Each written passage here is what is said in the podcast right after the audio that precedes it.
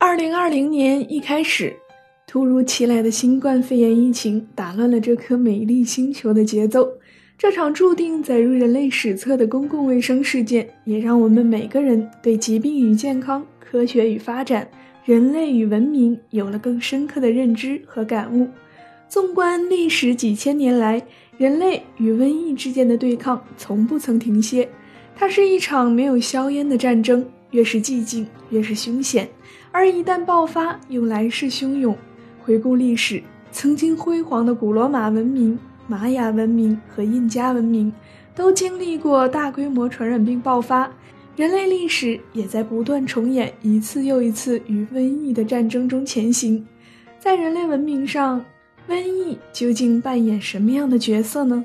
而在现代社会，人类又有哪些现代医学手段来应对传染病的爆发呢？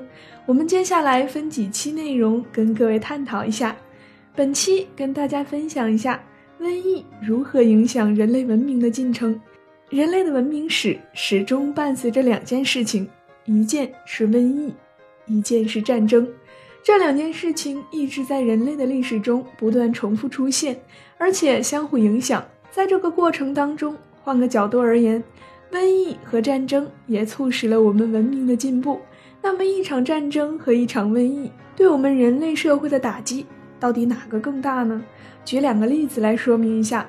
一九一八年流感爆发，导致了全球约十亿人感染，这其中有两千余万人死亡，死亡人数甚至超过了第一次世界大战的死亡人数。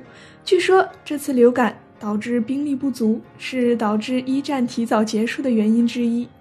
在我国的历史上，《三国志》记载，曹操与刘备赤壁大战，真正结束战争的原因也是因为大瘟疫的爆发。《新英格兰医学杂志》曾经提过，传播速度和严重程度堪比1918年流感的瘟疫，势必会再次发生，只是时间问题。所以回顾历史，我们可以看到。瘟疫和战争一直是我们人类繁衍的心头大患，几千年以来，这个问题的答案并没有什么改变。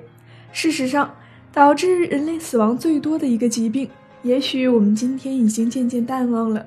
这个疾病就是天花，在我们的历史书中，我们把它称为死神的忠实帮凶。这是因为呀，历史上我们的死亡人数高达三亿到五亿人，病死率超过百分之三十。历史上有一系列著名的皇室成员都曾因为感染天花而死亡，在整个18世纪，欧洲死于天花的人数达到了一亿人以上。但是天花是唯一一个被消灭的传染病。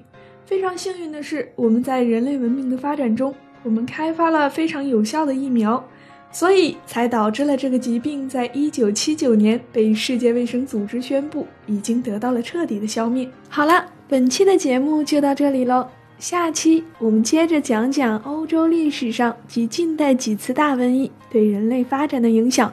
还没有关注订阅我们的小伙伴们，加快手速啦！